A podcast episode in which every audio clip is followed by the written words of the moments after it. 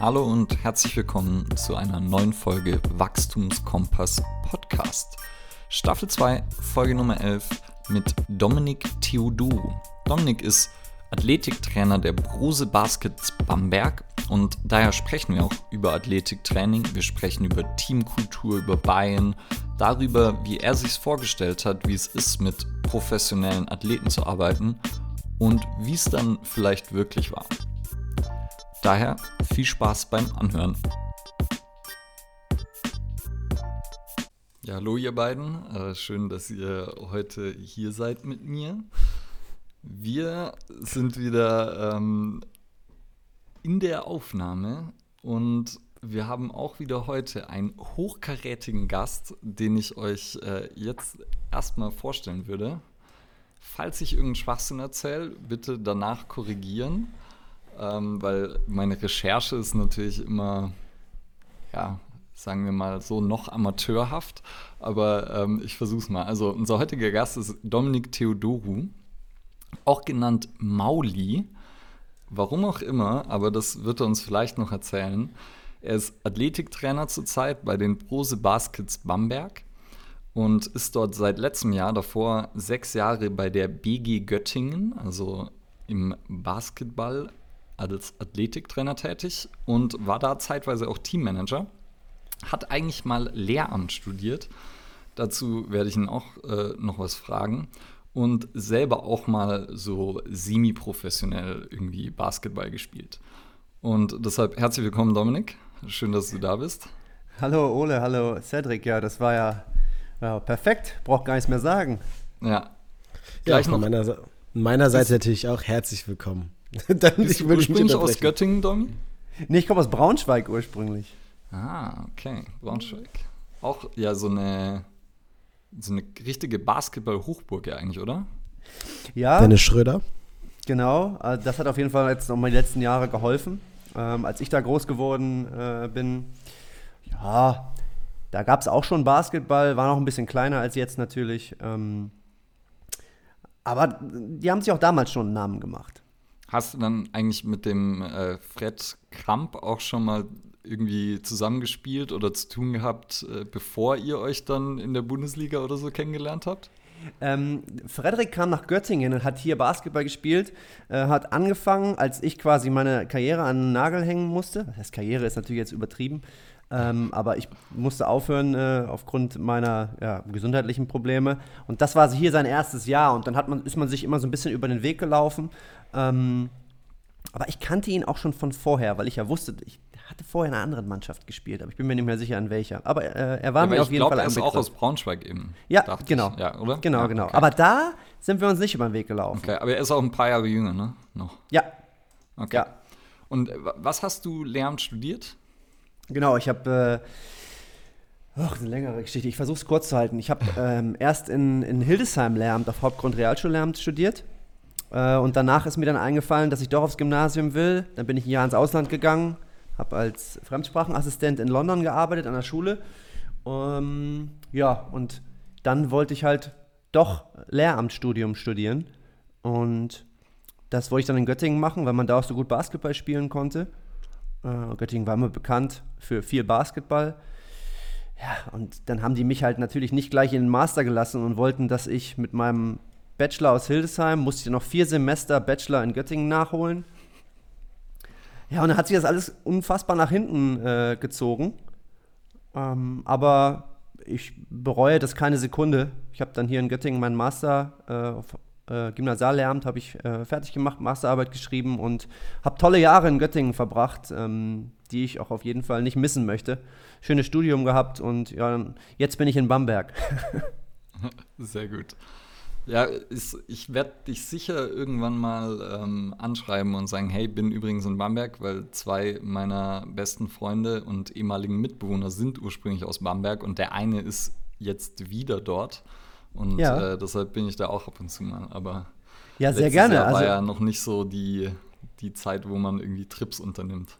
Nee, ich wollte gerade sagen, wenn sich das hier äh, hoffentlich demnächst mal wieder entspannt, bist du, äh, seid ihr beide, wenn ihr wollt, ja. Ich habe hier ja, ich würde schon sagen, eine größere Wohnung. da ist auf jeden Fall ein Zimmer und ein riesiges Wohnzimmer. So viel, ich bin so selten zu Hause, die Zeit habe ich gar nicht, das hier so wirklich auszukosten in meiner Wohnung. Aber ihr seid äh, herzlich eingeladen. Ja, vielen ja, danke Dank. schön. Ich notiere es ähm, Und wa was waren dann die, was waren die Fächer im Lehramtsstudium? Achso, das habe ich gar nicht gesagt. Äh, Englisch und Sport immer. Okay, gut. Ich, ich habe es mir schon gedacht, aber es war, ich, du hast es nicht gesagt. Ähm, okay. Und dann die Masterarbeit, die war ja auch schon so Richtung äh, Athletiktraining, ne? weil da hast du dich ja mit der Thematik schon ein bisschen länger beschäftigt dann auch. Ja, ganz genau. Oh Gott, ich weiß gar nicht mehr, ist schon wieder so lange her. Wann habe ich denn? 2015. Puh, ja, ich habe was mit dem My-Balance-Test gemacht, äh, habe die dynamisch-pastorale Kontrolle auf irgendwas untersucht. Äh, es ist echt verrückt, dass ich mich daran gar nicht mehr erinnern kann. Das ist ja echt traurig, ne? ähm, ja, aber habe nat hab natürlich auch mit, mit einer Basketballmannschaft, habe dann Training gemacht und habe die Wirksamkeit des Trainings untersucht.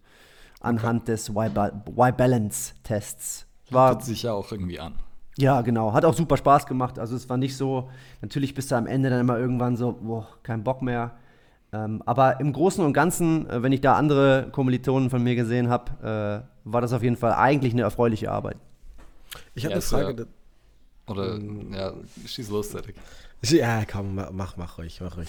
Ähm, du warst ja dann ja noch im, im, Master dann fürs Lehramtsstudium, war das dann mhm. richtig, oder? Genau. Mhm. Aber hast dich trotzdem schon so mit Athletik auseinandergesetzt? Also wie kam dieser Drive dahin?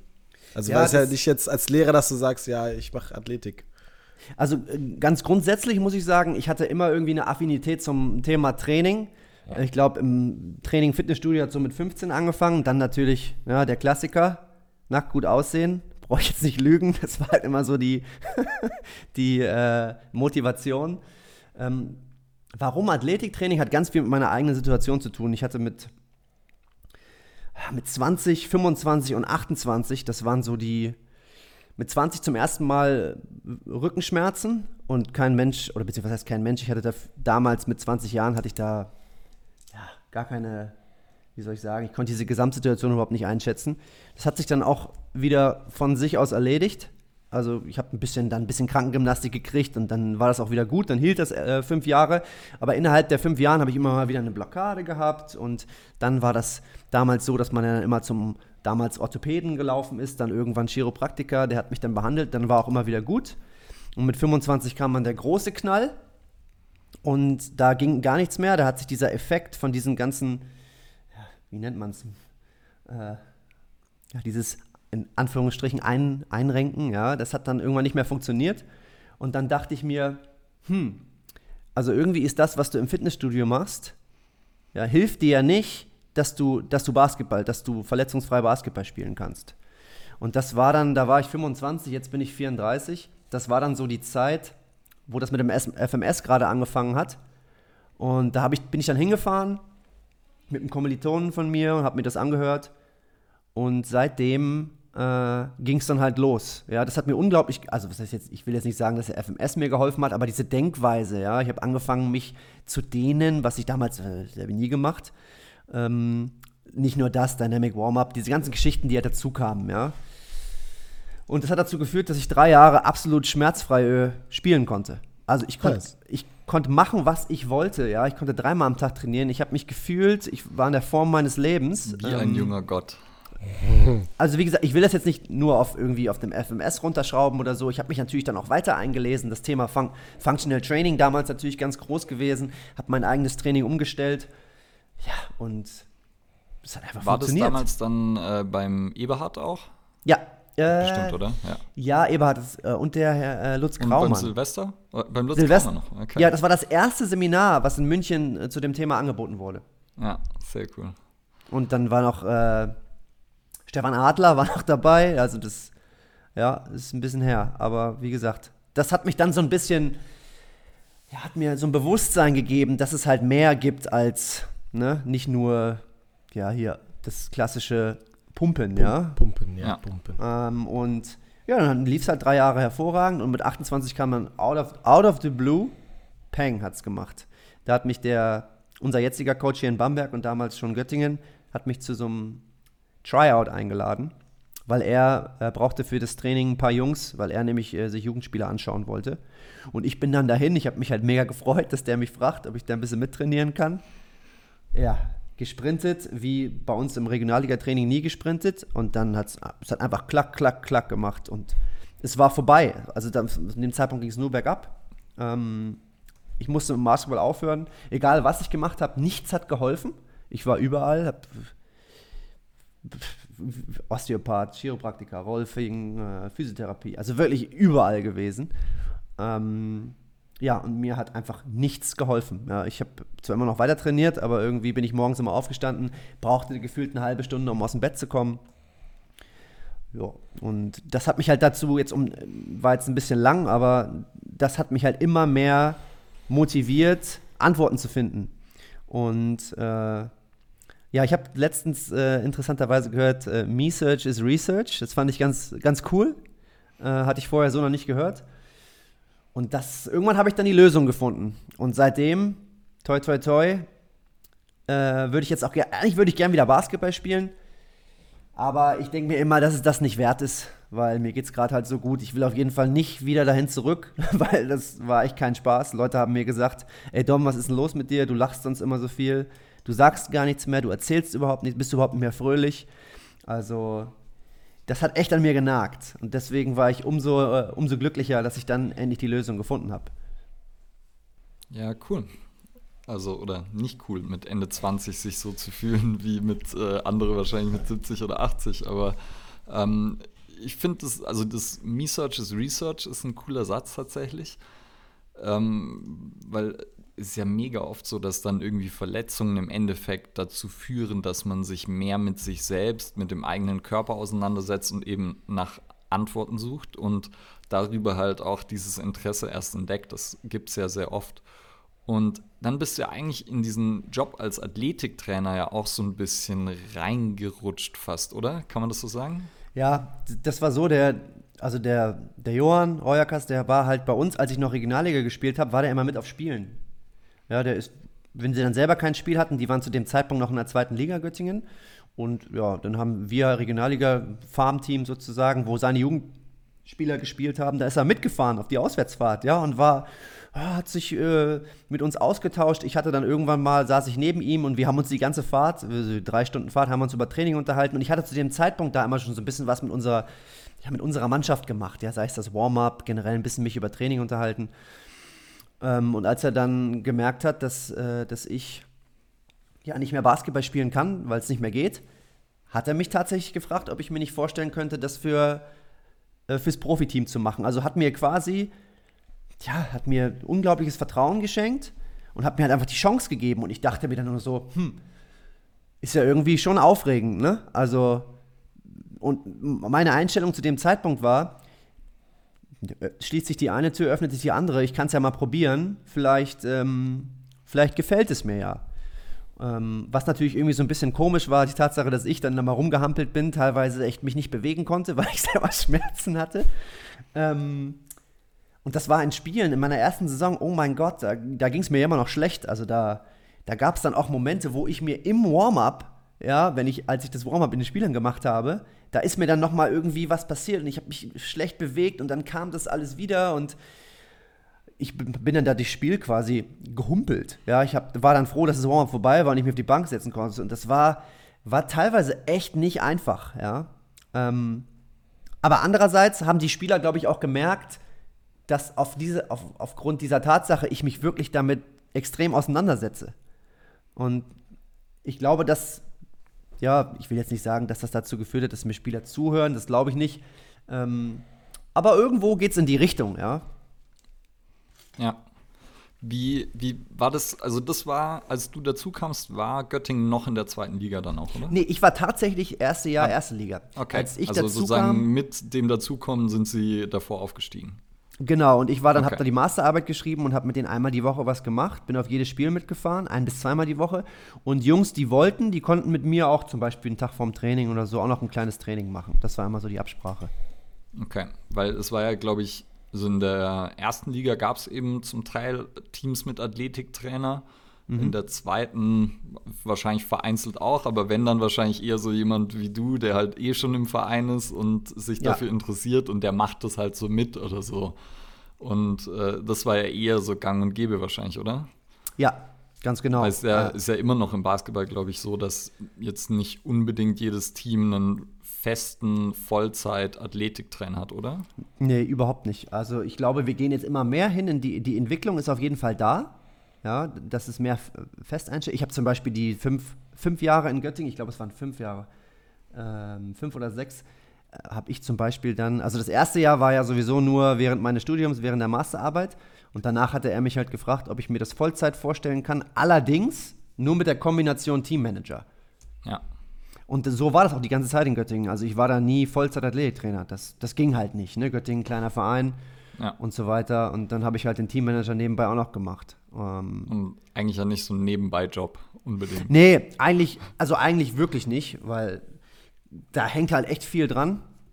Was weiß ich, Organisation von Auswärtsfahrten, Apartments, Autos, Versicherungen, Flughafen, Transport. Äh, äh hier, Dom, mein Internet geht nicht, kannst du mal gucken. Äh, also wirklich alles. Ey Dom, äh, irgendwie äh, ist, geht die Fernbedienung für den, für den Fernseher nicht. Hast du eine Ersatzfernbedienung? Also da kommt wirklich alles zusammen.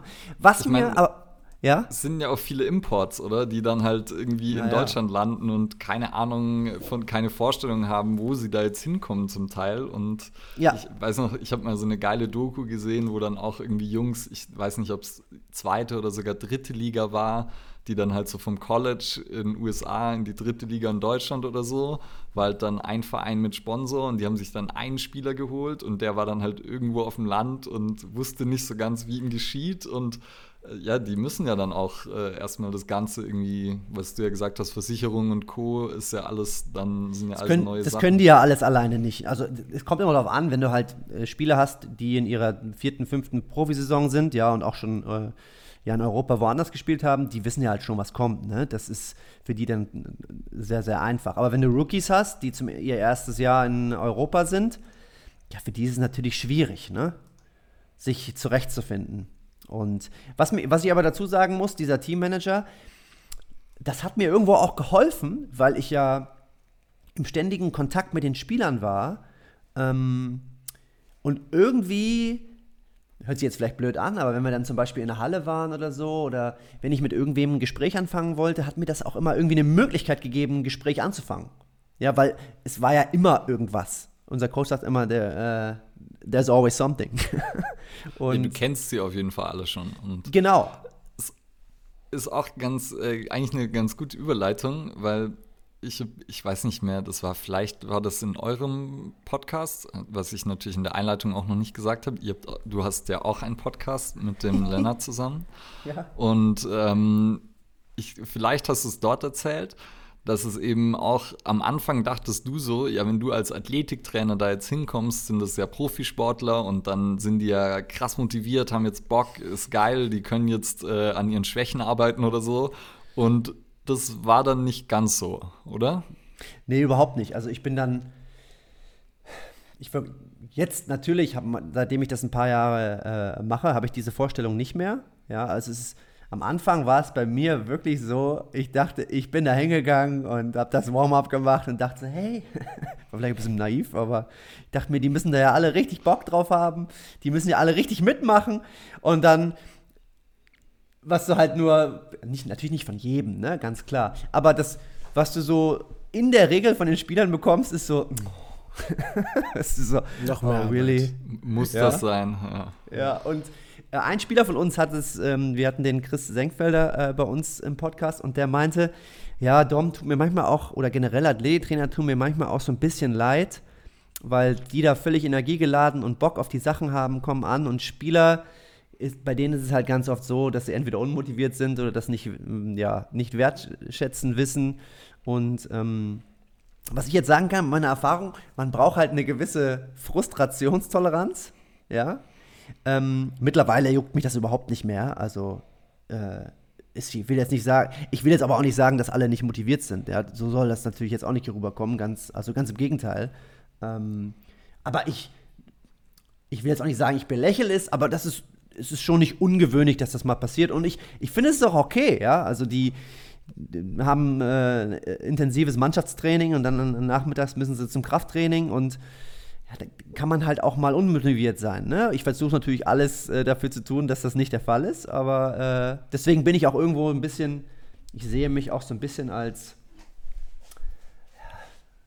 das hört sich jetzt vielleicht auch blöd an, aber ja, so ein bisschen Entertainer manchmal auch, ne? Der ich meine, es ist ja auch immer mit dabei. Also, wenn man jetzt, wie du schon gesagt hast, vielleicht beim ersten Mal als Teammanager mit einsteigt, man kennt die Leute gut, man weiß, was ihnen gut tut.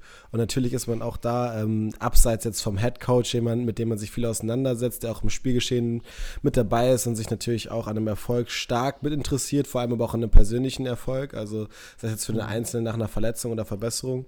Und äh, das kommt auch zu dem Punkt, den ich mir gerade auch noch aufgeschrieben habe. Ule hat das gerade schon auch so ein bisschen angeschnitten und du dann nochmal erläutert mit dem, wie verhalten sich Spieler so dir gegenüber. Aber wie hast du das Gefühl, so gerade in deiner eigenen Entwicklung, ähm, vielleicht dann auch parallel dazu, du hast gesagt, es gibt immer mehr Athletiktrainer auch in den Vereinen, die Akzeptanz so des Athletiktrainers. Man kennt es ja ganz oft auch von anderen Vereinen, so zum Beispiel aus dem Fußball. Irgendwie, keine Ahnung, der Physio sagt das anders als der Athletiktrainer, der Head Coach will aber dann was ganz anderes, der soll schon in zwei Tagen wieder auf dem Platz stehen. Wie ist so dein Gefühl davon? Also, wie ist das bei euch so im Basketball? Also, ich muss dazu sagen, ich habe hab eine äh, super Verhältnis mit unserem Coach der, ich meine, ich arbeite jetzt auch schon länger mit ihm zusammen. Äh, was mir da vielleicht auch ein bisschen entgegenkommt, ist die Tatsache, dass ich mit ihm halt selber auch ein bisschen Training mache. Und er merkt, dass es ihm gut tut.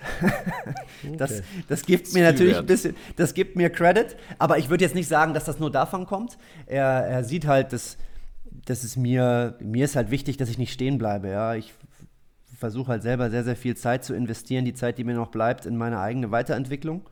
Ähm, aber um auf deine Frage zurückzukommen, ich glaube, dass, dass so in den letzten Jahren Spieler viel, viel mehr wissen. Habe ich zumindest so das Gefühl. Ja, dass man merkt ja auch durch Social Media, Spieler gucken sich ja auch Trainingsvideos an, kriegst du Posts von Spielern, äh, wie, wie stehst du dazu? Und ähm, ich habe auch oft gesagt, dass teilweise ähm, Spieler sich in manchen Bereichen fast schon besser auskennen als ich, wenn es um diese Lifestyle-Faktoren geht, Ernährung, da bin ich kein Fachmann, ne? aber ich hoffe, ich weiß, kenne so die, die Grundlagen. Ähm, aber dann kommen Spieler zu mir an und erzählen mir darüber was und ich denke mir so, ja, cool. Ja, da habe ich so auch noch nicht drüber nachgedacht. Ja, also ich glaube generell, diese ganze Entwicklung geht weiter. Ich persönlich könnte von mir, ich würde jetzt von mir nicht behaupten, ohne dass das jetzt irgendwie eingebildet klingen soll, aber ich glaube, dass die, äh, dass ich immer einen ganz guten Draht zu den Spielern bekomme. Ähm, und ich glaube auch, dass sie mir zuhören und ich so in Einzelgesprächen kriege ich auch mal ein Feedback, ohne dass ich jetzt, ohne dass ich danach frage. Ähm, und ich glaube generell diese Entwicklung, ja, es geht schon, geht schon auf jeden Fall dahin, dass Spieler auf jeden Fall mehr wissen als noch vor drei, vier, fünf Jahren, würde ich sagen. Definitiv. Ja, also habe ich eh gleich noch mal ein, zwei Fragen dann dazu in die Richtung. Und mir ist gerade noch eine Geschichte eingefallen von Darcy Norman, der mal mit der Nationalmannschaft, mit der deutschen Fußball gearbeitet hat und dann ähm, von AS Roma erzählt hat. Und ja. er meinte, dort hatte er halt dann haufenweise mit Spielern zu tun. Oder da gab es dann einige Spieler, wo es jetzt gar nicht unbedingt das, das so da war das Problem eher, den hat vielleicht zehn Jahre davor jemand gesagt, Krafttraining macht dich langsam. Und dann kommen die natürlich mit einer Erwartungshaltung. Du denkst, okay, du machst jetzt geiles Training mit denen, aber du musst die erstmal vielleicht nur davon überzeugen, dass es überhaupt gut ist, irgendwas anderes außer Fußball auch noch zu machen.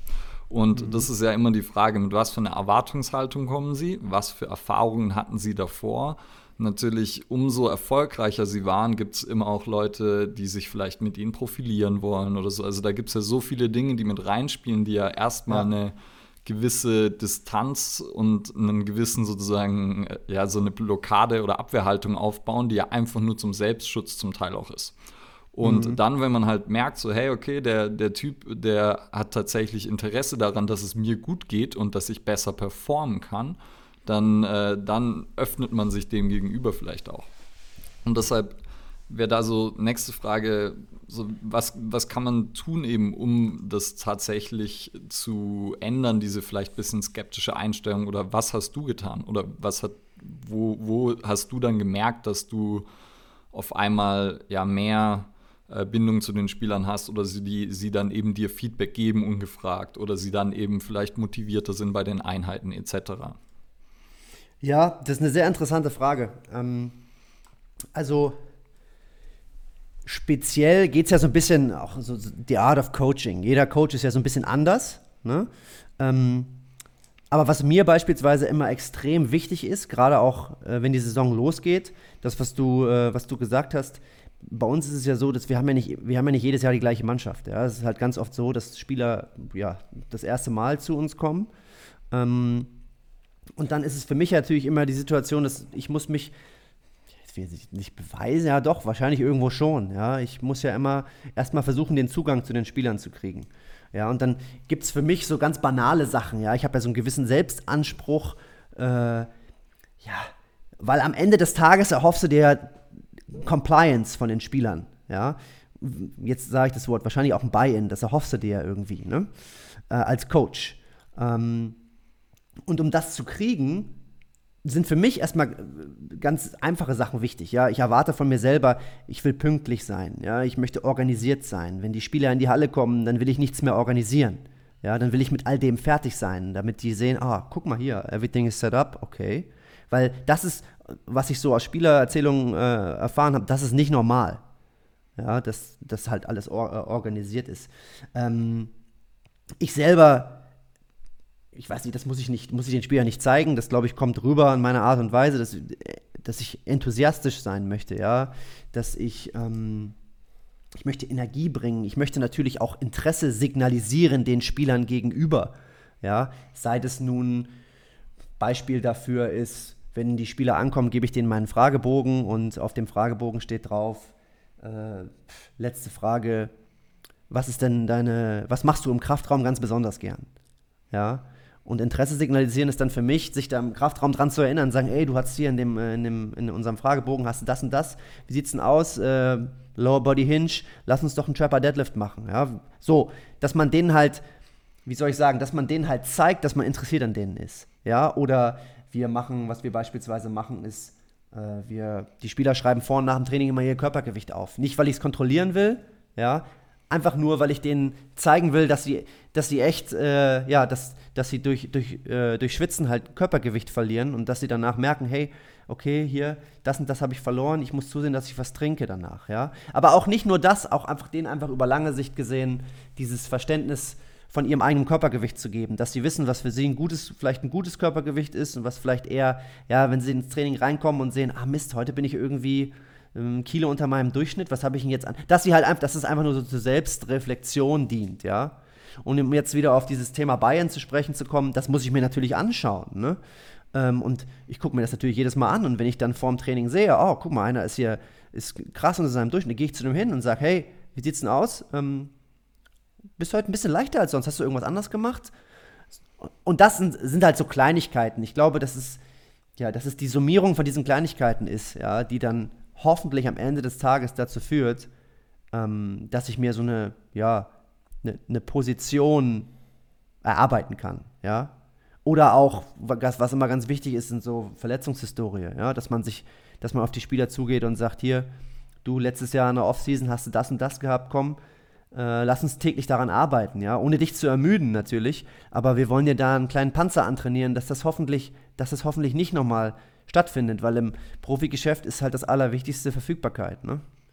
Und wir können halt nur Spiele gewinnen, wenn wir hoffentlich alle Spieler, oder die Wahrscheinlichkeit, dass wir Spiele gewinnen, ist größer, wenn wir alle Spieler dabei haben. Ähm, und da machen solche kleinen Sachen, sind, glaube ich, sehr, sehr wichtig. Glaube ich auch. Es ähm, hat mich jetzt gerade an was erinnert, was so ungefähr eins der, eine der ersten Sachen war, die ich mir in meine Notiz geschrieben habe. Und zwar, wenn, äh, wenn deine Spieler dann, äh, sagen wir, die rehydrieren, äh, nachdem sie Schweiß verloren haben, und dann gehen sie pieseln. Was sehen die da? du meinst das habe ich mir auch aufgeschrieben. Hast du dir auch aufgeschrieben? Ja. Ich habe, er hat ja auch einmal ganz kurz, äh, einmal hatte ich ja den, äh, dein Instagram-Kanal auch schon gesehen weil du ja auch äh, bei uns im Podcast so. schon einmal mit dem Herrn Gelfius interagiert hast. Und dann habe ich mal so durchgeswiped. Und da stand hier auch noch ähm, gerade Toilettenposts. ja, die Spieler nennen es Pisspaper. Äh, ja, es ist, ist eine super spannende Geschichte. Ich hatte das Buch von Fergus Connolly, 59 Lessons, gelesen. Grandioses Buch, fällt unter meine Top 3. Ähm, und der hatte das in einem Kapitel so am Rande erwähnt, dass das, weil er ja auch in mehreren Spitzenteams, äh, ich glaube, nicht nur gecoacht, er war halt wissenschaftlicher Mitarbeiter und hat sich da. Der hat irgendwie alles mal gemacht, hatte ich Hat alles mal gemacht, genau. Und der hat halt gesagt, naja, die Spieler sind heutzutage nur am Handy und nur Social Media und es gibt kaum noch Momente, wo man sie mal erwischen kann, wo sie vielleicht nicht am Handy sind. Ähm, und der hat dann angefangen, in den ganzen Vereinen, in denen er war, so Infographics, Infoposts äh, auf den Toiletten oder über den Urinalen auszuhängen. Und das fand ich so geil, weil ich fand die Idee einfach spitze, weil ich mir, ich habe mich dann, äh, musste mich dann sofort an mich erinnern, äh, als man damals noch ins Kino gehen konnte, dann hängen, da hängen die ja auch immer. ja, Zumindest irgendwelche Werbung in dem Fall. Genau, halt, irgendwelche oder? Werbung. Und dann habe ich mir überlegt, hey, warum kann ich nicht? Ich kann doch auch für Themen, die performance-related sind, also Nutrition Recovery, äh, Krafttraining, Schlaf, könnte ich doch eigentlich auch solche Paper erstellen und ich will die nicht irgendwie kopieren, ich will die selber schreiben.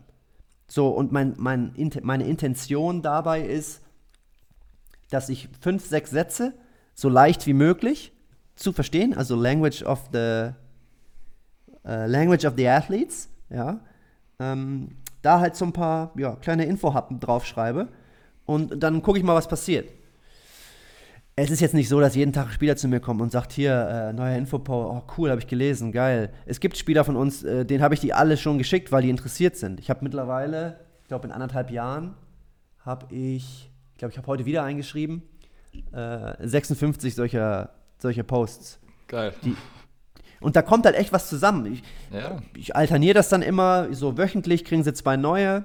Und äh, das Schöne dabei ist, es gibt mir irgendwie ein gutes Gefühl ja, es gibt mir irgendwie das Gefühl, dass wer weiß, inwieweit das genutzt wird. Ja, äh, es ist, glaube ich, das ist jetzt auch wieder ein schönes Thema in Bezug auf Buy-in. Es ist, glaube ich, einmal richtig, dass man versuchen äh, suchen muss. Es geht ja um Education.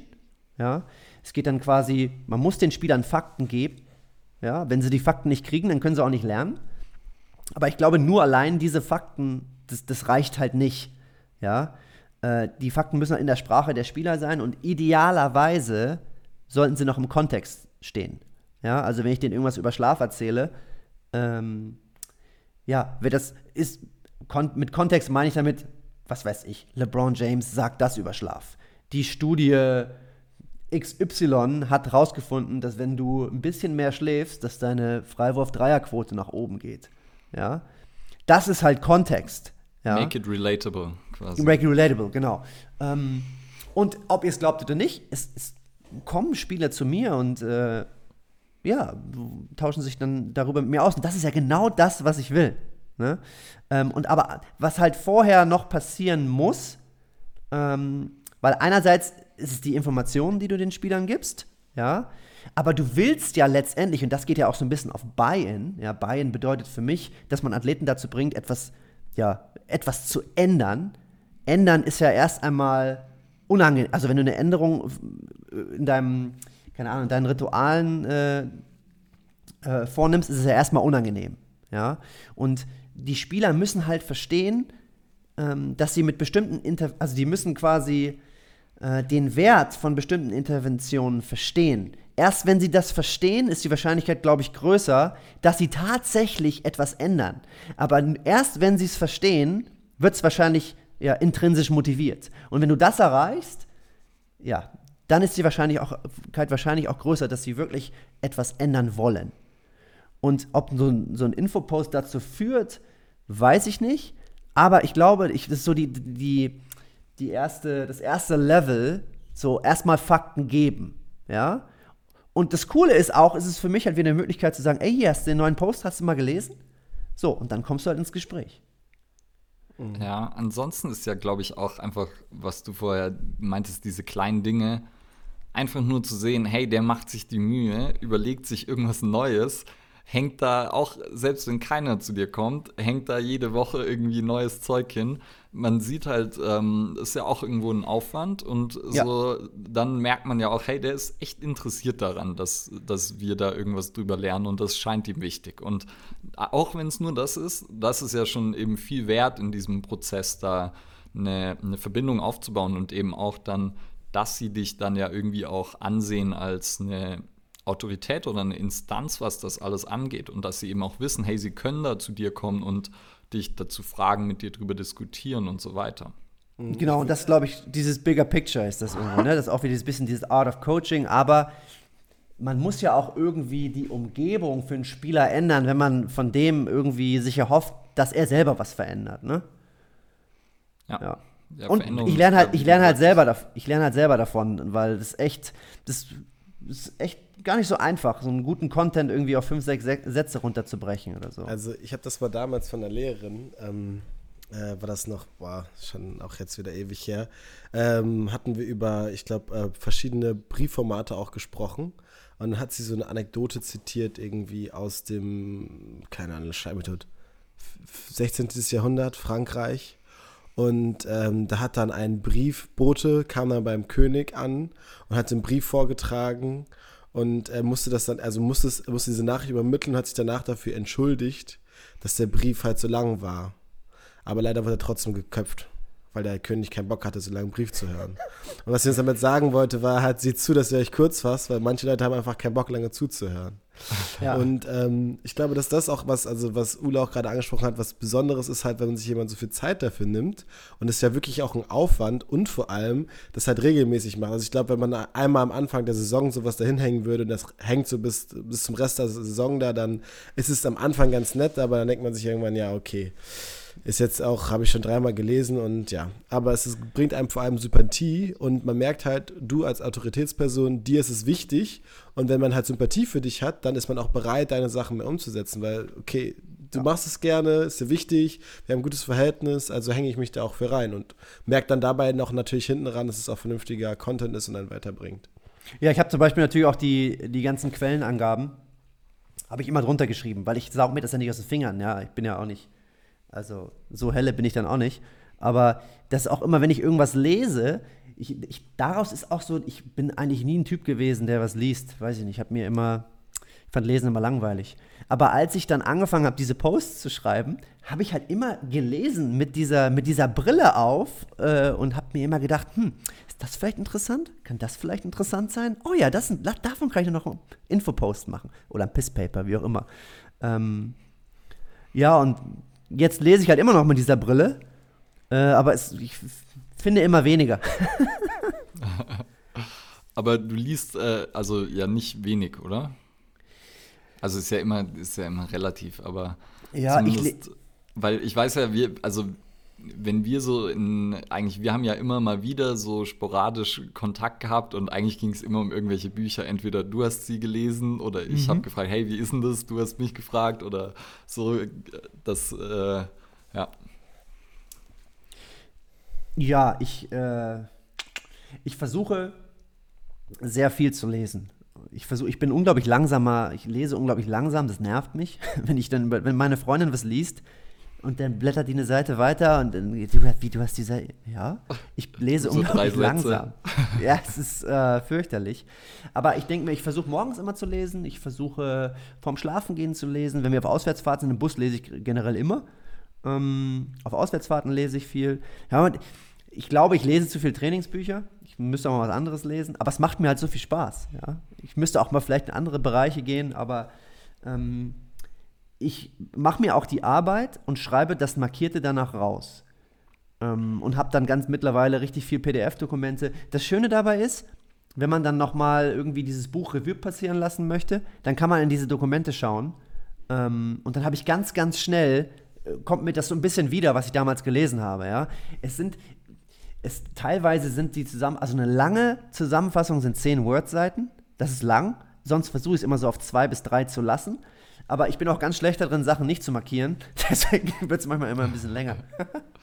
Ja, Ja, sehr cool. Auch ähm, ist ja was, was, wo wir auch schon ein paar Mal drüber gesprochen haben, dass es ja so mega wichtig ist, eben nicht nur dann Bücher konsumieren und mehr lesen und dann, ah fuck, ich habe ja da noch die Empfehlung, das Buch noch, also muss ich es schnell fertig kriegen, damit ich zum nächsten kommen kann, mhm, sondern mhm. sich genau dann eben wieder die Zeit zu nehmen, halt irgendwas zu markieren, sich was rauszuschreiben weil dann bleibt es halt hängen. Und wenn du es dann nochmal nachschaust, dann bleibt es halt wirklich hängen. Und wenn du es dann noch in einen Pisspost ver ähm, so verfasst und sozusagen dann noch runterbrichst und kompakt für jemanden anderen leicht verdaulich darstellst, dann hast du es ja wirklich gelernt, verstanden und dir das Wissen angeeignet. Und das ist ja eigentlich das, die perfekte Art sozusagen. Ja, dann bin ich aber trotzdem immer enttäuscht, wie wenig ich mir merken kann. Ich weiß immer nicht, ob das an mir liegt. Äh, was, was ich mal interessant fanden würde, also von den ganzen Leuten, die auch jetzt nicht nur ein Buch geschrieben haben, sondern unzählige von Büchern, frage mich manchmal, wenn du so, keine Ahnung, du bist auf Seite 300, wenn die es geschrieben haben, wissen die wirklich noch, was sie auf Seite 53 geschrieben haben? Also natürlich kann man es runterbrechen zum Thema, wir wissen ja auch, so funktioniert das Gehirn irgendwie, aber ich verstehe den Gang, Gang super und denke mir halt immer so, okay, das merkst du dir jetzt, das merkst du dir jetzt. Vergiss das nicht. Schwimmt mit den alten Büchern. Ja, genau. Und ich frage mich das manchmal echt, ey, so, das finde ich manchmal ganz beeindruckend von so Autoren, die haben keine Ahnung, dann gerade in der Fachwelt, also was du auch angesprochen hattest mit dem äh, langsam lesen, also ich kann das super nachvollziehen, weil manchmal denkt man sich so, ja, komm, ich habe es jetzt gelesen und man hat es nicht irgendwie so ganz klick gemacht und dann ist man so kurz davor weiterzugehen und dann denkt man sich, nee, nee, nee, ich gehe nochmal zurück und lese es halt nochmal. Mhm. Und klar, es ist beim Roman, da rushst du so durch und es ist halt einfach, ne, ein Bild, was abläuft vor dem Kopf. Ja, ja, ja. Ja, es ist, äh, es ist auch immer, was ich immer sehr interessant finde, wenn ich dann irgendwie äh, mitbekomme, dass irgendein Autor wieder irgendwas rausgebracht hat, dann bin ich immer so, oh, Mensch, das brauchst du. Let's go. Ich bin da auch völlig so, also ich bestelle mir das dann, weil ich mir denke, hey, es ist nicht so, dass ich jetzt nicht auf den Preis gucke oder so. Klar, wenn es dann, ich habe mir zum Beispiel das, äh, das Buch, das neue von Daniel Cutlets, Cutletch, glaube ich, so wird es ausgesprochen. So habe ich, ihn es zumindest äh, sagen hören. Habe ich mir sofort gekauft, weil ich wusste, der Typ ist so gut, der, äh, da gebe ich 80 Euro für aus, weil das hat der Typ sich auch verdient. Ich ähm, hab's noch nicht, aber ich werde es mir, glaube ich, auch kaufen, weil ich mir, oder das kannst du ja gleich sagen, wenn du schon ein bisschen reingeschaut hast. Ich habe schon gelesen, habe schon zusammengefasst. mir davon, dass es äh, so eins der wenigen Bücher in Deutsch ist, die man so uneingeschränkt einfach empfehlen kann, wenn jemand mal nach Literatur in Deutsch fragt, weil da bin ich sonst immer so, uh, mhm. ah, gibt's wenig, wo ich dir wirklich uneingeschränkt empfehlen würde. Nee, also das kann ich, kann ich jedem nur ans Herz legen. Ich glaube, Ole, der zweite Teil, der ist jetzt für uns Coaches nicht so interessant, weil da gibt es dann halt, naja, da geht es dann halt um Übungen und so. Ähm, das, das wissen wir, glaube ich, alle. Aber der erste Teil, boah, die sind, glaube ich, nur 130 Seiten super. Einfach das, das, ganze Materie einfach mal eben so zusammengefasst und ja, ich weiß nicht warum. Ich bin ein unglaublicher Fan von, der, äh, von ihm geworden. Ich habe mir auch schon äh, von eurem vorherigen Gast, ähm, Pat Pralowski, der hat ja auch, ja. genau, der hat ja den Campus. Da habe ich mir den Deep Dive von ihm auch schon äh, angeschaut und alles rausgeschrieben dazu. Also Wahnsinn, was der zu erzählen hat. Ich finde, der bringt das immer so gut rüber. Das macht richtig Spaß, dem zuzuhören und der hat richtig was auf dem Kasten. Also genau, jetzt aber Nochmal kurz zur Erläuterung, auch für Leute, die jetzt dann nicht so deep drin sind, wer ist das und was macht der? Also man weiß jetzt, dass es um Training geht und Trainingswissenschaft. Ja, der, der ähm, schreibt gerade seine Doktorarbeit, richtig? In der ist, äh, ist auch ein Athletiktrainer, aber der ist in Perth, wenn ich mich nicht äh, täusche, ja, also Australien. Also irgendwie Australien, ähm, ja, das, wie heißt das Buch? Sportphysiotherapie? Ja, Athletik. genau. Kannst du mal kurz nachschauen? Also wie, Daniel, sorry, ne? Also falls du es hörst, äh, wir verlinken es auf jeden Fall in den Show Notes. Ähm, und ja, also Audiokommentar. Domi schaut den Titel gerade nach. ich scha Wo ist er denn jetzt, verdammt? Damit wir dem auch gerecht werden, natürlich. Ja, also ähm, eben sehr wissenschaftliche Herangehensweise hat er ja. und beschäftigt sich halt viel, also ich glaube, so seine, seine Themen sind halt sehr athletiklastisch, viel so Richtungswechsel in der Richtung forscht er, glaube ich, selber, ja. ähm, wenn ich mich richtig erinnere. Und ja, sorgt einfach dafür sozusagen auch halt guten qualitativen No-Bullshit-Content und äh, unterscheidet dann auch, er hat jetzt irgendwie auch einen großartigen Instagram-Beitrag zu so Mirroring und äh, wo das vielleicht Sinn macht und wo das nicht wirklich Sinn macht. Ähm, wo auch äh, sozusagen für mich dann ein bisschen was Neues dabei war, weil es einfach sozusagen Spielsituationen halt meistens kompletter sind, äh, komplexer sind. Also in dem Fall war es irgendwie so, kennen vielleicht einige, dass so ähm, ein Spieler oder ein Athlet macht was und der andere kopiert ihn, also zum Beispiel so Side Shuffles oder so Side Steps. Und dann will man damit eben dieses äh, chaotische so ein bisschen ja, wie man es halt in der Spielsituation hätte, kopieren. Und mhm. aber eben das reicht halt noch nicht, weil das Tempo nicht so hoch ist wie im Spiel, weil die Komplexität nicht so da ist wie im Spiel und da eben auch das Set Principle gilt und also Specific Adaptation to Imposed Demand und dementsprechend diese Drills eben vielleicht eher dazu führen, dass jemand zwar erschöpfter ist, aber nicht wirklich besser wird in dem, was man eigentlich trainieren will. Und das finde ich macht er immer sehr, sehr gut, dass er eben ja. so hinterfragt, so ähm, trainiere ich mit dem, was ich mir da vorstelle, wirklich das, was ich erreichen möchte? Oder mache ich vielleicht was, was zwar nah dran ist, aber eigentlich nicht das macht? Ja. Und äh, ja. Ja, hast du super zusammengefasst. Äh, ich habe den Buchtitel mittlerweile auch gefunden. Athletiktraining in der Sportphysiotherapie. Okay, ich wollte ja auch nur was erzählen, dass äh, du Zeit hast zum, äh, zum Titel finden. Nein. Okay, dann, wenn wir jetzt eh schon uns gerade so ein bisschen, also wenn wir eh ein bisschen detailreicher werden, würdest ja. du vielleicht so ein bisschen einerseits deine Philosophie, deinen Ansatz uns erzählen zum, wie du an Athletiktraining herangehst und zwar Vielleicht könntest du es so ein bisschen, vielleicht können wir uns so ein bisschen durchhangeln, dass du dich so von Off-Season zu Preseason zu In-Season, weil ich weiß ja, ja, dass das auch was ist, wo du, mit, wo du dich mit beschäftigst und wo ich auch äh, deine Instagram-Beiträge super zu finde. Weil ich meine, du bist ja nicht so mega aktiv, aber wenn, dann nee. ist es sehr detailliert und äh, macht Spaß anzuschauen.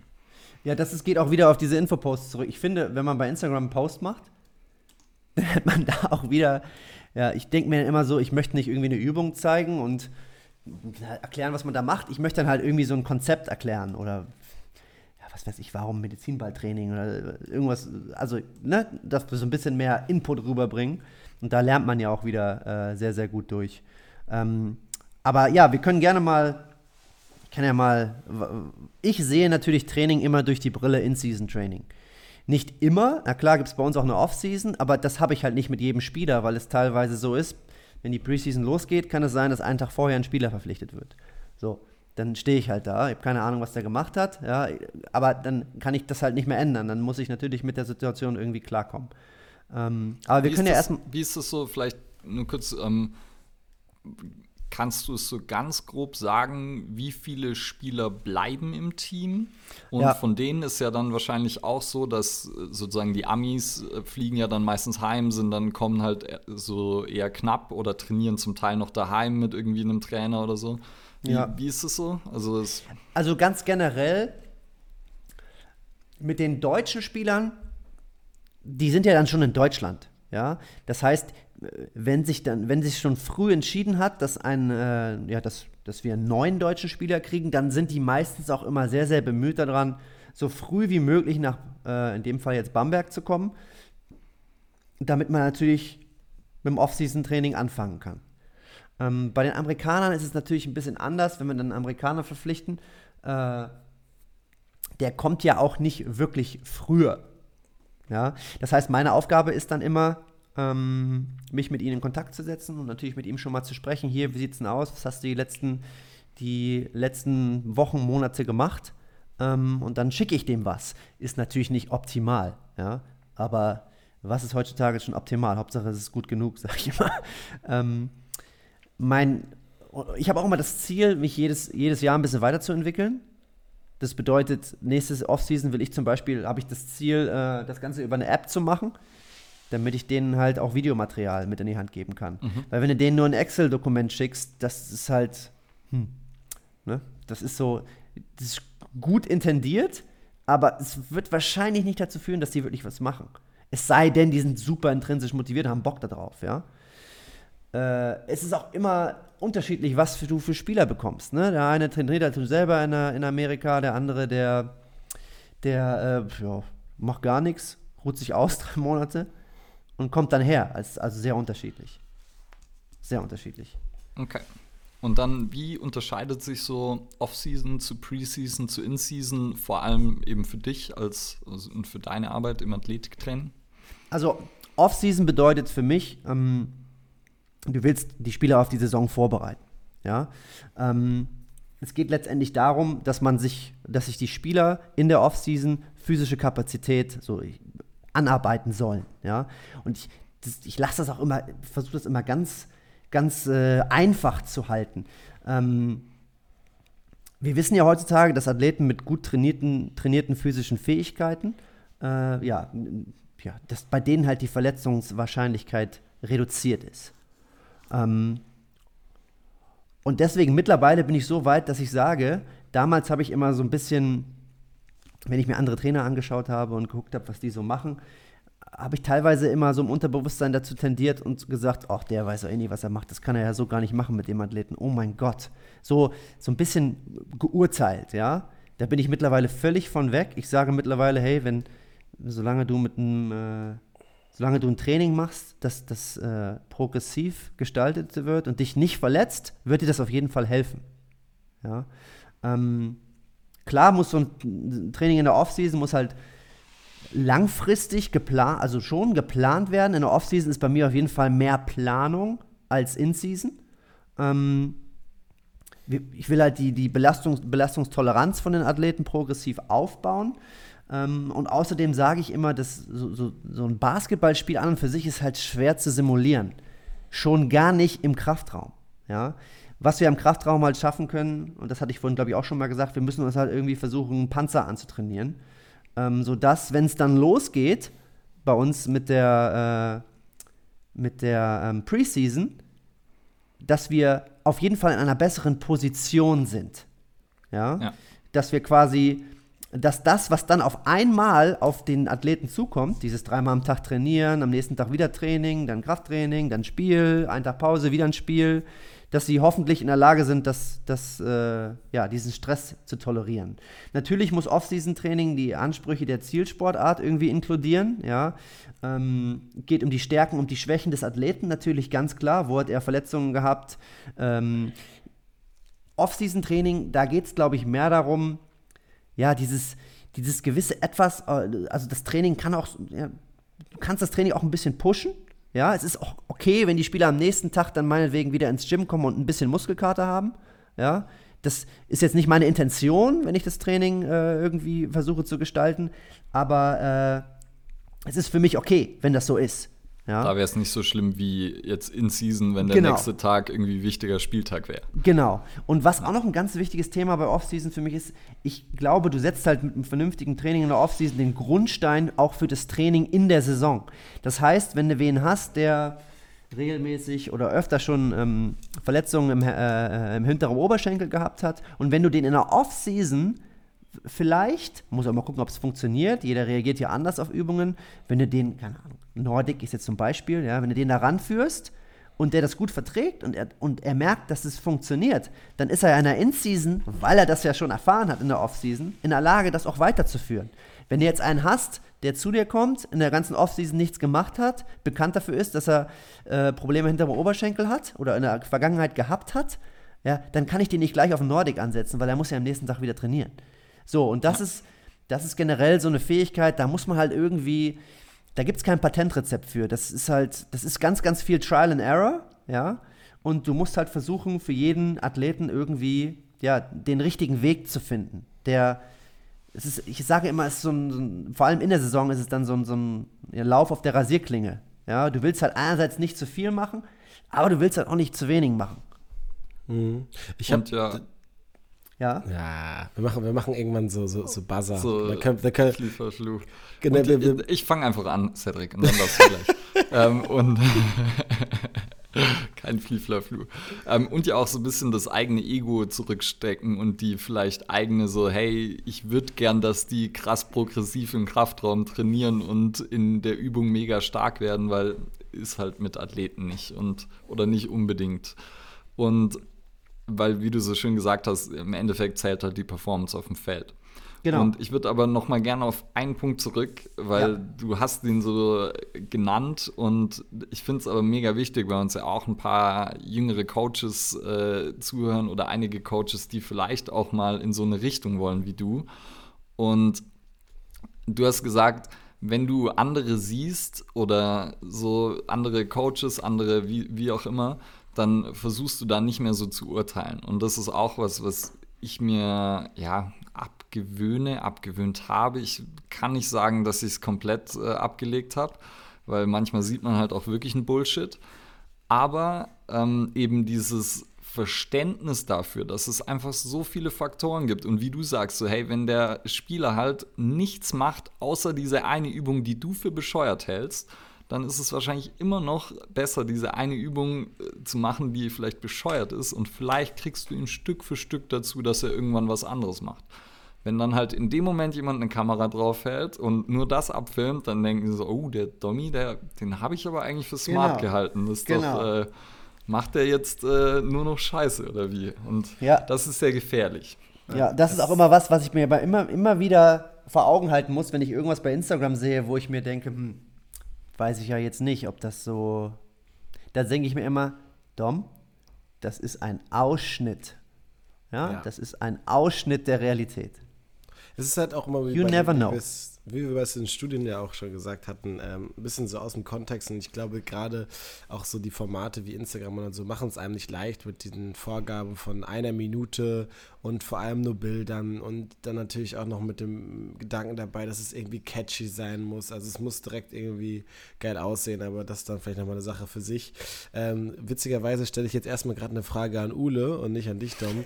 Hast du gerade, hast du gerade zu Schnick, Schnack, Schnuck, Fliefla, Flu gesagt? Habe ich gesagt. Das Das, ist äh, Fliefler Flu, das sagt man in Süddeutschland. Also es hat ja eh viele verschiedene Namen, das Spiel, aber, es, es, es Fliefler Flu ist the real one. Okay, gut, klar. Alles gut, dann habe ich jetzt auch noch mal was gelernt. Ähm, ja, komme ich aber noch mal zu dir, Dom. Und zwar Ja. habe ich eine Frage ähm, zum Thema Athletiktraining, was ich immer auch sehr spannend finde und interessant finde, was auch viel mehr Aufmerksamkeit, gerade jetzt zum Beispiel auch in der Corona-Zeit erfahren hat, durch verschobene Spielpläne, ist das Thema Belastungssteuerung. Wie gestaltest du das für dich? Wie stehst du dazu? Ein, zwei Punkte vielleicht dazu.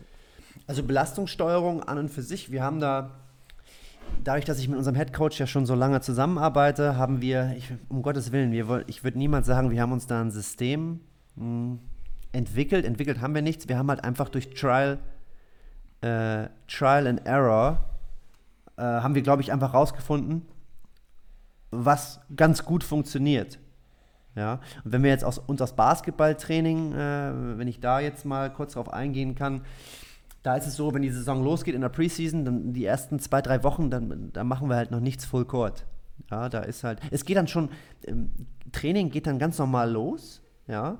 Deswegen sage ich auch immer, wir haben keine, wir haben keine Preseason. Für mich ist es entweder Offseason oder In-Season.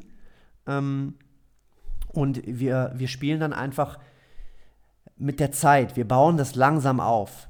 Ja, unser Training ist immer sehr intensiv, also ist immer spielnah, äh, aber es ist relativ kurz. Ja, ähm, und ich glaube, das ist etwas, zumindestens, wenn man, wenn ich mir jetzt die letzten zwei, drei Jahre anschaue, weil wir machen es jetzt halt so in den letzten zwei, drei Jahren relativ ähnlich, ähm, ist, glaube ich, was, was mit Spielern ganz gut funktioniert. Wenn wir Verletzungen hatten, dann war das größtenteils, waren es halt Unfälle, ja, wo wir, wo ja keiner gegen geschützt ist, leider. Ähm, aber toi, toi, toi, äh, ich will es jetzt nicht sagen, weil ein bisschen abergläubisch, so muskuläre Verletzungen waren jetzt zuletzt ein bisschen weniger. Und was ich immer so schwer finde, ähm, ich, da bin ich aber auch sehr zurückhaltend, ich würde jetzt zum Beispiel nie sagen, dass wir vielleicht weniger muskuläre Verletzungen hatten, weil ich ja so ein tolles Athletiktraining mache. Ja? Das ist so, das, den Schuh würde ich mir niemals, würde ich mir, würde ich mir gar nicht wagen, das anzuziehen. Vielleicht spielt es damit rein. Ja, ich, ich hoffe, dass es damit reinspielt. Aber das finde ich immer so ein bisschen schade, dass man, ja, man kann es ja irgendwie nicht so quantifizieren. Ne? Man kann ja irgendwie nicht sagen, ja, guck mal, nur weil wir so ein Training machen, äh, sind wir weniger verletzt. Ich glaube, es ist das, das gesamte Zusammenspiel. Du musst immer ein bisschen Glück haben, das gehört dazu. Aber was wir beispielsweise auch sehr gerne machen, ist natürlich jetzt anders in Bamberg, weil äh, hier spielen wir ja europäisch. Wir geben den Spielern auch mal frei, damit die mal wegbleiben können. Ja, glaube ich, ganz, ganz wichtig. Ne? Wie gesagt, das ist jetzt in Bamberg anders, weil wir hier so oft spielen. Können wir das nicht ganz viel, so oft Ich wollte gerade sagen, wie viele Spiele habt ihr gerade so? Ja, mit der Champions League, jetzt sind wir ja eine Runde weitergekommen. Das geht dann im März, äh, im März wieder los. Also auch mit der Liga gerade aufgrund der Corona-Situation. Wir spielen jetzt in acht Tagen viermal. Ich finde es crazy, ne? Das ist völlig also verrückt. Das ist ja, ich Völlig Basketball verrückt. ist ja eh schon mit so zwei bis drei Spielen die Woche, ist ja fast schon gewöhnlich. Ja. Und dieses Jahr ist es ja noch mal äh, heftiger und ja auch ganz, ganz eigene Herausforderungen nochmal. Und Ja. ich habe äh, noch, ich habe einen gemeinsamen Bekannten von uns äh, vor, der, vor der Folge gefragt, was ich dich denn auf jeden Fall alles fragen soll.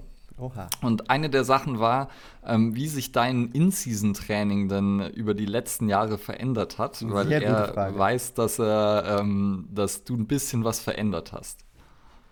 Ähm, also die größte Änderung ist, hat vor zwei, drei Jahren stattgefunden. Äh, Und das ist für mich, wie gesagt, mein Kontext. Ich weiß nicht, ob ich das für andere auf andere. Ich könnte mir vorstellen, dass es für andere Trainer auch funktioniert. Zumindest habe ich ähm, das schon von ganz vielen Trainern gehört, dass sie das, dass sie das komplett unterstützen. Ist einfach dieser Gedanke, den Spielern Freiheiten zu geben. Also Autonomie ich, wenn, wenn bei uns, mein Training ist wirklich simpel. Ist schon fast peinlich, wie einfach es ist. Ja. Ähm, keine Ahnung. 1A steht da: Trapper Deadlift, Barbell Deadlift, ähm, Two Dumbbell Deadlift, Two Kettlebell Deadlift. I don't care, you choose, go through it. So. Das, also manchmal äh, will ich mich dann da fast schon äh, irgendwie irgendwo äh, verbuddeln, weil ich mir denke, hey, das kann doch nicht sein, dass ich das jetzt hier so mache. Ähm, aber ich habe die Erfahrung gemacht, dass wenn du Leuten, wenn du Spielern, Athleten die Möglichkeit äh, gibst, dass sie sich was aussuchen dürfen, hast du sie dabei. Ja. Am Anfang war das ganz anders. Am Anfang habe ich gesagt, okay, today everybody trap by deadlift, here we go. Ja. Aber ich habe gar nicht gerafft, dass nicht jeder Trap by Deadlifts gut findet. Ja. Also, wie gesagt, es ist, es ist so banal. Ähm, Es Aber ist, ich ich, meine, es ist tatsächlich banal, aber es ist, und es ist ja nicht nur mit Athleten. Also ich mache das auch schon eine ganze Weile und das sind, es sind ja oft dann kleine Feinheiten, aber Menschen sind einfach äh, in gewisser Weise autonomiebedürftig und wollen eine gewisse Selbstbestimmung, auch keine komplette meistens, also es ist ja auch immer so ein bisschen typabhängig. Aber sehr, sehr oft ist einfach diese Möglichkeit, entscheiden zu können. Und ganz viele werden dann natürlich trotzdem das machen, was du wahrscheinlich am liebsten machen würdest. Vielleicht einfach, weil du es als erstes nennst oder so auch. Aber einfach die Möglichkeit, wählen zu können, die ist halt unglaublich viel wert. Ich habe Ja. witzigerweise, weil du die Stelle gerade erwähnt hast, heute noch in einem Buch gelesen. Da ging es um den Bezug zwischen Autonomie und Anerkennung. Und sobald du einer Person mehr Autonomie, also mehr Freiheit zugewährst, hast du automatisch mehr Anerkennung. Da gab es das Beispiel zum Beispiel mit den Sklaven damals. Desto mehr Freiheiten du ihnen gegeben hast, desto mehr hast du sie als Person anerkannt. Das ist jetzt vielleicht nicht gerade im richtigen Sportkontext, aber ich glaube, wir wissen, was damit gemeint ist.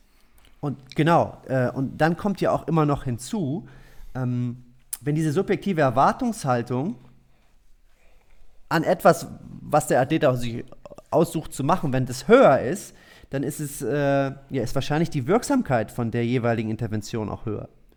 Und ich denke mir halt immer nur so, man, ich, ich muss dazu sagen, es ist jetzt nicht so, dass jeder hier seine eigene Suppe kocht, wenn wir Krafttraining machen. Also es ist ja immer noch ein System dahinter. Ich nenne es immer Autonomie innerhalb eines Systems. Ähm, aber ich habe zum Beispiel, wir haben zwei äh, Jungs dieses Jahr dazugekriegt, äh, zwei, äh, zwei Amerikaner, und mit denen hatte ich darüber letztes Mal ein Gespräch und die meinten zu mir, ich habe das noch nie gehabt, dass das einer so, ja, dass man hier, dass man quasi sich so viel aussuchen kann, Dass man wählen darf. dass man wählen darf. Und die finden das richtig gut. Und dann, was ich ja, ich nenne das immer Small Win. Ich hatte auch einen anderen Spieler, der hat zum Beispiel vorher nie, ist ein großer, ein Vierer, also der ist 2 Meter, 2 Meter drei, der hatte vorher noch nie was von Searcher Squats gehört. Und ähm, das war Anfang der Saison, dann kam er zu mir und meinte, Dom, can you show me a Searcher so, Ja, sure. Ja, ich hatte das nur als Alternative, ich hätte nicht gedacht, dass das einer machen will. Und dann habe ich dem das gezeigt und der meinte zu mir, boah, das fühlt sich richtig gut an. Ich komme da in eine richtig gute Tiefe. Ich merke, dass ich im Oberkörper richtig schön arbeiten muss. Das macht mir, das macht mir richtig Spaß. Und was macht er? Der macht jetzt acht von zehn Malen macht der Searcher Squats. So, Ja, und das ist, gut. und das ist für mich so ein, so ein, ja, so ein Small Win eben. Ne? Das sehe ich Ja. auch, da sehe ich auch so ein bisschen meine Arbeit drin. Und aber was noch viel wichtiger ist an dieser Autonomiegeschichte, äh, du möchtest halt, oder das ist, das ist so mein, meine Idee, das möchtest halt so eine Umgebung schaffen, wo die Spieler gerne hinkommen. Das ist, glaube ich, im Profisport ganz, ganz wichtig, weil Training ist competitive. Training wird laut. Der Head Coach, der kackt dich irgendwann auch mal an, ja, wenn du nicht, wenn du nicht performst, ja. Und da muss der Spieler halt Leistung zeigen. Da muss er sich präsentieren, ja. Und ich möchte halt in meinem Krafttraining ein bisschen davon wegkommen. Natürlich sollen die alle, sollen die natürlich hoffentlich vernünftig trainieren, ja. Aber ich möchte von dieser Drucksituation wegkommen, ja. Und ich glaube, wenn du da halt eben diese Möglichkeit gibst, ähm, ja, dass Spieler auswählen dürfen, kann das auf jeden Fall nur helfen, meiner Ansicht nach. Man muss natürlich aufpassen, dass sie dir nicht anfangen, auf der Nase rumzutanzen. Das ist natürlich auch klar, ne? Ähm, aber, und dann auch wieder dieser Gedanke, dass der Kraftraum dir in der Saison mehr geben muss, als dass er dir wegnimmt. Ja, das finde ich auch nochmal ganz, ganz wichtig, weil ich habe, glaube ich, nichts, nichts gewonnen, wenn ich mit den Spielern ein Training mache und die am nächsten Tag in die Halle kommen, wenn wieder Training ist. Oh, damn. Oh, these lunges yesterday, though, man, my hamstring is so sore. Das, das ist meiner Ansicht nach, glaube ich, ja, das bringt nichts. Das schafft nur Risiko und Risiko brauchen wir nicht, weil Risiko und Training, das sollte eigentlich, ja, da sollte es eigentlich kein Risiko geben. Ja, das machst du wahrscheinlich nur einmal, das ein bisschen zu weit zu treiben und dann nicht mehr. Ja. Ja, ich würde noch mal kurz auf zwei Punkte so ein bisschen rausstellen, die Ja. ich äh, super fand. Und zwar einerseits hattest du gesagt, ähm, dass es dir manchmal schon fast peinlich ist, wie einfach das Zeug ist. Und das geht ja auch zu dem zurück, was ich so oft predige, dass halt auch inzwischen halt echt viele einfach die, die Basics und ja, die, die low-hanging fruits äh, nicht, nicht so verstehen oder auch nicht wertzuschätzen wissen. Die suchen Ja. immer nach der nächsten fancy Übung und so, aber es gibt halt nicht viele fancy Übungen und fancy Übungen machen dann vielleicht fünf Minuten eines 60-minütigen Trainings aus und der Rest ist halt nichts, was jetzt so noch nie da gewesen ist, sondern vielleicht ähm, ist mal eine bisschen andere Variante dabei oder man fokussiert sich so wo ein bisschen anders drauf. Aber es sind halt äh, Hinges, sind Ausfallschritte, es ist Kreuzheben, es ist äh, so, man, man kennt es. Und in den Basics unglaublich gut zu werden, ist einfach das, was jemanden, der, der gut ist, ausmacht. Und ähm, das wollte ich einfach nur noch mal rausstellen, weil das hört man ja immer wieder von irgendwie Coaches, die dann mit Profis arbeiten und die dann halt sagen so, hey, ich mache jetzt nichts Besonderes mit denen. Und dann das Zweite, eben, was ich glaube ich halt auch, was diese Autonomie selbst wählen dann halt auch mit sich bringt, ist natürlich auch einerseits eben Selbstbestimmung und natürlich auch Selbstwirksamkeit und eine Involviertheit in diesen Prozess und dadurch natürlich auch, wenn ich das selber herausgesucht habe für mich, dann bin ich, glaube ich, eher bereit, da mehr zu leisten. Und Ja. dann ist es jetzt nicht so, das wird mir aufoktroyiert und ah, ich muss ja jetzt und Coach, muss ich wirklich acht Wiederholungen machen oder so und muss ich wirklich wieder das Gewicht und so, sondern wenn du halt auch wenn es nur das eine ist, was du wählst, auch wenn es so bescheuert klingt, ne? So, du wählst zwischen zwei Übungen und äh, trotzdem gefällt es dir dann halt besser, weil du eine Wahl getroffen hast und du bist dann eher bereit, dann vielleicht ja noch mal ein bisschen Gewicht drauf zu packen oder so und dann vielleicht auch interessiert daran, wie du die Übung ausführst, etc. Das hat ja dann so alles so kleine Feinheiten, die aber halt im Endeffekt einen großen Unterschied ausmachen können über eine Saison oder vielleicht zwei Saisons. Ja. Ja, stimme ich dir hundertprozentig zu. Und wie gesagt, das ist halt auch so ein bisschen die Erfahrung, die ich mache. Ich glaube, das funktioniert halt äh, sehr, sehr gut. Ja, ich habe noch sonst ein Zitat, das ich mir aufgeschrieben habe, Ja. ähm, dass du für In-Season suchst du dir Exercises that are hard to do wrong and simultaneously fit into the low risk, high reward. Ja. Und das ist ja auch was, was ich, was ich gefühlt sozusagen jede Woche irgendwem erkläre. äh, diese Low Risk, High Reward, also oder einfach überhaupt nur die, das Risiko mit dem möglichen Benefit gegenüberstellen. Und das, vielleicht magst du es mal erklären. Also, was bringt dir das und warum ist das wichtig? Ähm, ich kann dazu ein cooles Beispiel geben. Noch besser. Ich persönlich, ähm, ich war mal auf einer Fortbildung, oder es war ein Seminar, äh, da hat Markus Lindner, mit, äh, also jetzt der Athletikcoach vom FC Bayern, Basketball. War Grüße vorher, raus. Grüße gehen raus, genau. Der hatte da so schön gesagt, ähm, er selber findet olympisches Gewichtheben eigentlich, ja, ganz, also er würde das schon äh, anleiten, äh, aber er hat dann gesagt, äh, seine Spieler verdienen halt mit ihrem Handgelenk, mit ihrem Ellenbogen, Schulter, verdienen die halt eine große Stange Geld. Ja.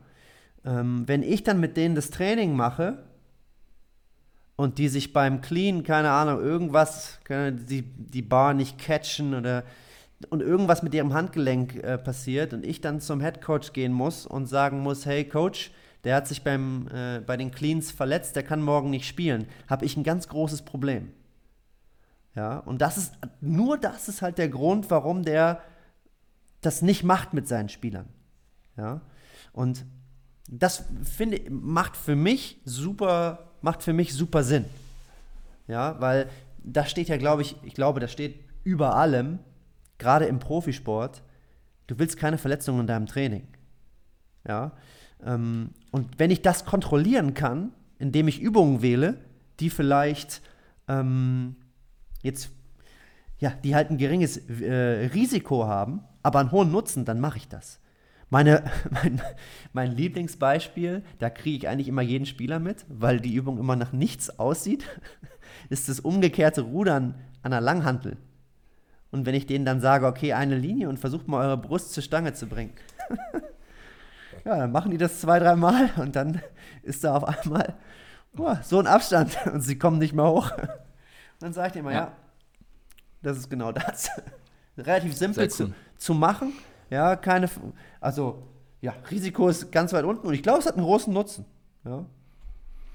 Definitiv. Und das ist ja so eine Denkweise, die halt, die ist ja nicht nur mit Athleten sinnvoll, sondern die ist mit jedem sinnvoll. Wenn ich etwas mit weniger Risiko fast den gleichen Benefit erreichen kann, ist es halt unglaublich sinnvoll. Und ich erkläre es ja oft an den, am Beispiel der Langhantelkniebeuge. Langhantelkniebeuge ist eine geile Übung. Und wenn ich jemanden habe, manchmal hat man Leute, die kommen rein, die stelle ich unter die Hantel, die machen mir eine perfekte Kniebeuge. Natürlich werde ich eine Langhantelkniebeuge mit denen trainieren. Mhm. Aber wenn jetzt jemand reinkommt und der, ich stelle den unter eine Langhantel und die Kniebeuge schaut nicht so geil aus, dann habe ich halt einerseits ein relativ hohes Risiko für diesen hohen möglichen Benefit und andererseits habe ich halt eine relativ lange Lernzeit, bis ich diesen Benefit überhaupt bekomme. Und wenn ich der Person dann halt einen Zercher Squat, einen Goblet Squat äh, machen lasse, dann kann ich halt von Tag 1 an erstmal der Person ein positives Gefühl geben, weil für sie fühlt es sich nicht an wie Versagen und fühlt sich nicht scheiße an, weil wenn man dann jemanden sozusagen Backsquat machen lässt und dann Goblet Squat danach und fragt, was fühlt sich besser an, sagen sie immer der Goblet Squat, weil das sich halt geiler anfühlt. Und dann kann ich sozusagen sofort mit sehr niedrigem Risiko einen Benefit bekommen. Mhm. Auch wenn ich vielleicht, wenn ich die Langhandelkniebeuge dann machen würde, einen Benefit irgendwann mal kriegen würde, der sehr hoch wäre. Aber eben nur, wenn ich halt wirklich gut bin und dann habe ich definitiv trotzdem noch mehr Risiko. Und olympisches Gewichtheben, same, same. Weil ich meine, du kriegst es halt auch mit anderen Sprüngen, Medizinballwürfen, wie auch immer hin. Ja. Und hast vielleicht nicht exakt den gleichen Benefit, aber dann schenkst du halt 5% her für eine Risikosenkung von 100% fast. Mhm. Und äh, das ist es je, auf jeden Fall wert. Ja, definitiv. Ähm, Sehr cool. Darf ich euch beide auch was fragen? Natürlich, immer. Braucht mal Klar. eure Expertise. Ähm, das ist für mich gerade so ein Thema, wo ich einfach, ich weiß es nicht. Äh, es geht so ein bisschen um wichtiger und vielleicht weniger, wichtig ist ja auch nicht das falsche Wort. Wenn ihr mit einem Athleten, ja, ihr kennt ja einen One-Leg-Squat mit Counterbalance, beispielsweise zu einer Bank, ja, äh, und dann gibt es ja noch Rear Foot Elevated Split Squat, keine Ahnung. Was würdet ihr als, ich sag jetzt einfach, was würdet ihr als wichtiger im Trainingsprozess ansehen? Wollt ihr, dass der Athlet gut im Single Leg Squat wird? Vielleicht Single Leg Squat to Bench? Oder vielleicht können wir auch so ein Step Down von einer Box machen, ja, auch mit Counterbalance? Oder wollt ihr den richtig robust im, ja, in, äh, im beispielsweise im Rear Foot Elevated Split Squat oder auch im Split Squat mit zwei, mit zwei äh, Kettlebells? Also letztendlich ist die Frage, Single Leg unsupported oder Single Leg supported? Was wäre da eure Tendenz? Weil ich habe. Äh ja. Go, go for it if you want to. Okay, also für mich sind es zwei verschiedene Sachen. Für mich ist so ein, zum Beispiel so ein Bulgarian Split Squat oder Rear Foot Elevated Split Squat ist für mich einfach ähm, eine Übung, die man sehr gut beladen kann. Also wo es für mhm. mich dann darum geht, um Kraft aufzubauen.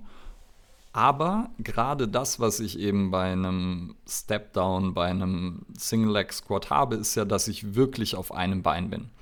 Und das das, was ich da habe, ist eben ein Zusammenspiel von Adduktoren und äh, Gesäßmuskulatur, die halt das Knie balancieren, stabilisieren müssen, wie auch immer, oder kontrollieren müssen eher. Und das kriege ich mit einem Bulgarian Split Squat nicht so ganz hin. Deshalb, für mich sind es zwei verschiedene Dinge und dann wäre es so ein bisschen abhängig vom Athleten, wo ich eben mehr Potenzial sehe. Also wo ich sehe, dass er sozusagen, wenn er halt ein gewisses Kraftniveau erreicht hat, wäre mir das Einbeinige wahrscheinlich wichtiger. Mhm. Und wenn ich aber zum Beispiel, wenn er sehr schwach ist und eine schlechte Kontrolle hat, würde ich vielleicht auch was Einbeiniges machen, wenn es gut aussieht, weil ich dann beides so ein bisschen trainiere und auch wenn er da weniger Output hat, kriege ich trotzdem noch einen relativ guten Kraftreiz und es ist genug, damit er sich steigert. Also wieder sehr, es ist ja immer so, es ist ja immer ähm, kontextabhängig und ja. wie viel Zeit habe ich mit ihm, wie oft trainiere ich und so bla bla bla. Aber ja, also so für mich eben so ein bisschen unterschiedliche Sachen. Das eine eher Output Performance, das andere eben noch ein bisschen mehr diesen Kontrollcharakter mit dabei. Ja, also ich würde sogar, also von meiner persönlichen Meinung her, würde ich immer so ein bisschen eher Richtung ähm, der, der Performance tendieren. Ähm, einfach aus dem Grund ähm, jetzt von der Seite ein bisschen mehr zum Athleten hin, weil die es manchmal ja so ein bisschen besser greifen können. Sie finden es manchmal geiler, wenn sie so Bezug, Bezug zu setzen können, okay, ich habe jetzt eine Bewegung, die ist irgendwie ein bisschen athletischer. Ähm, manche Leute, wenn wir jetzt gerade zum Beispiel in Sportarten sind, die sehr ähm, ja, beindominant sind, wie jetzt zum Beispiel Basketball oder sonstiges, haben vielleicht auch gar keinen Bock jetzt irgendwie noch mehr irgendwie für die Beine zu tun, vom, vom Kraftverhältnis jetzt her. Ähm, aber bin dann natürlich auch im Endeffekt bei Ule. Es kommt auf die Kontextfaktoren an, was möchte ich da mitnehmen. Aber ich finde es halt gerade für Athleten, und das ist das, was wir auch ähm, am Anfang oder beziehungsweise in der Mitte so ein bisschen besprochen haben, womit catchst du diese? Und da finde ich manchmal halt so diese Performance, ja, schon ein bisschen schöner. Wenn natürlich aber der überhaupt keine Fähigkeit dazu hat, dann ist es ganz klar, dann nehme ich ihn da runter und äh, mache erstmal andere Sachen. Mhm.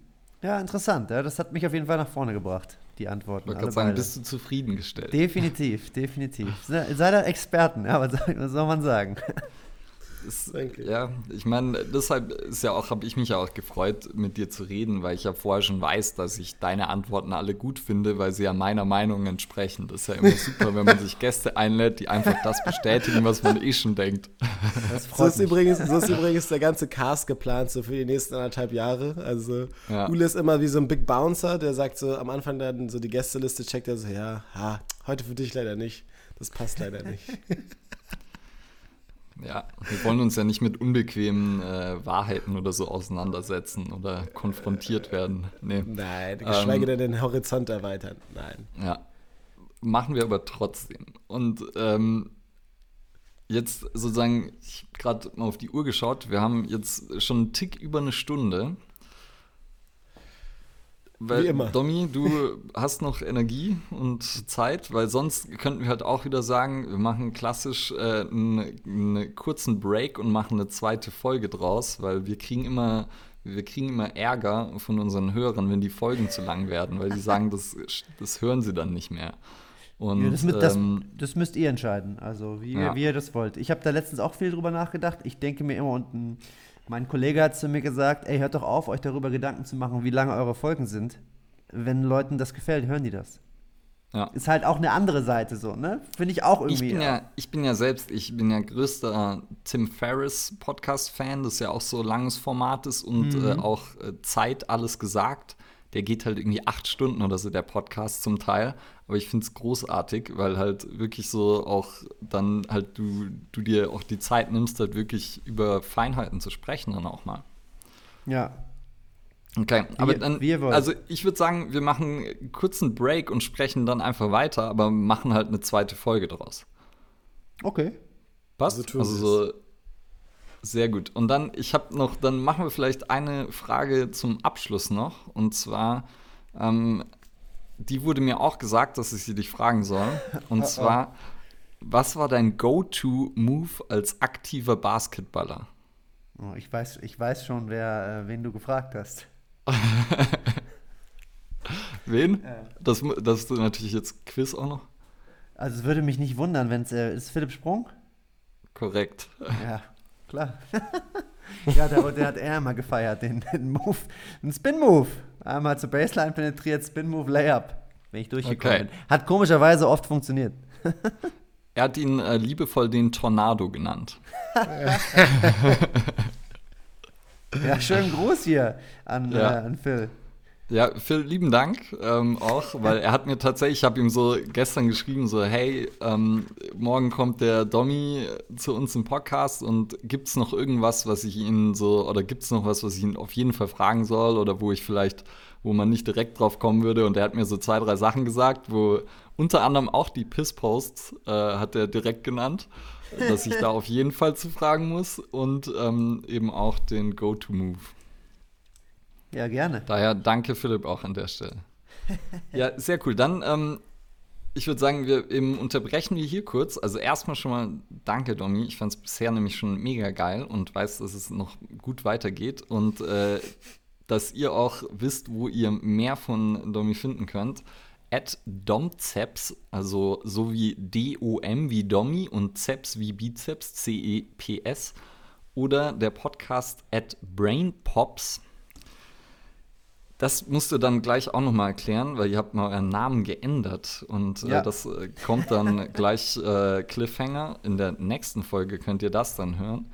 Und ähm, ja, deshalb vielen Dank schon mal. Checkt den Domi aus. Die äh, Links zu ihm sind natürlich dann auch noch mal in den Show Notes. Vielen Dank äh, für Part 1 hier. Richtig Spaß Ja. gemacht bisher. Ja, wie immer wird die Folge dann natürlich wieder eine Woche später rauskommen. Das heißt, was ihr jetzt mit dieser Folge machen könnt, ist ähm, teilen, verbreiten, liken und was auch immer ihr damit tun möchtet. Hauptsache, es geht weiter damit. Ja, und ich bedanke mich auch von meiner Seite und dann würde ich sagen, bis zur nächsten Woche. Adios.